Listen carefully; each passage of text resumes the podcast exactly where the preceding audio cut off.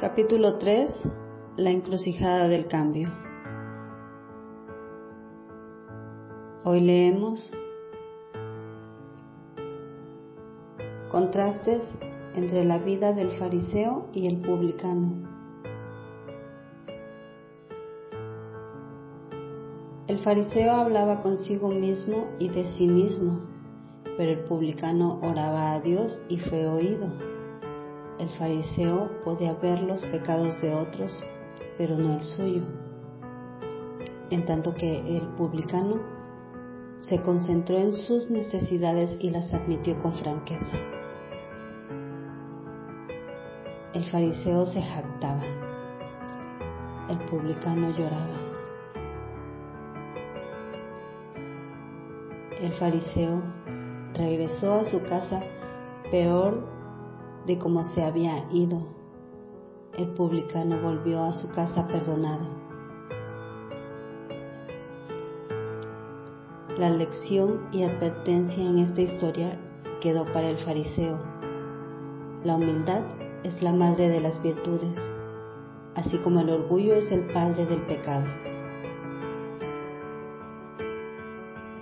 En el caso del hombre, la humildad es tener la capacidad de reconocer quién es cada uno. Somos pecadores, una raza que cayó y que tomó la decisión equivocada.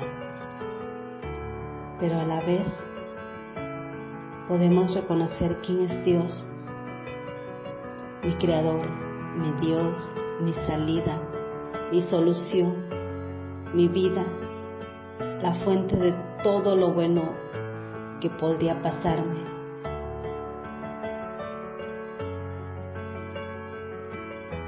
Inicié este capítulo con una pregunta. ¿Cómo crecer espiritualmente? Y la respuesta implica una verdad que está relatada en la parábola del fariseo y el publicano. Esta corta historia contesta una interrogante crucial para el cristiano.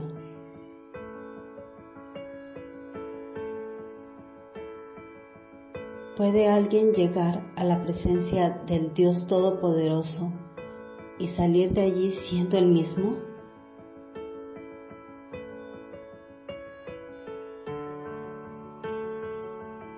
El publicano nos enseña cuál es la puerta de entrada a la presencia y el corazón del Padre. La humildad que se define como la clave del cambio espiritual. El orgullo como el mayor obstáculo y por ende lo que impide que nos acerquemos más a Dios y podamos crecer en Él.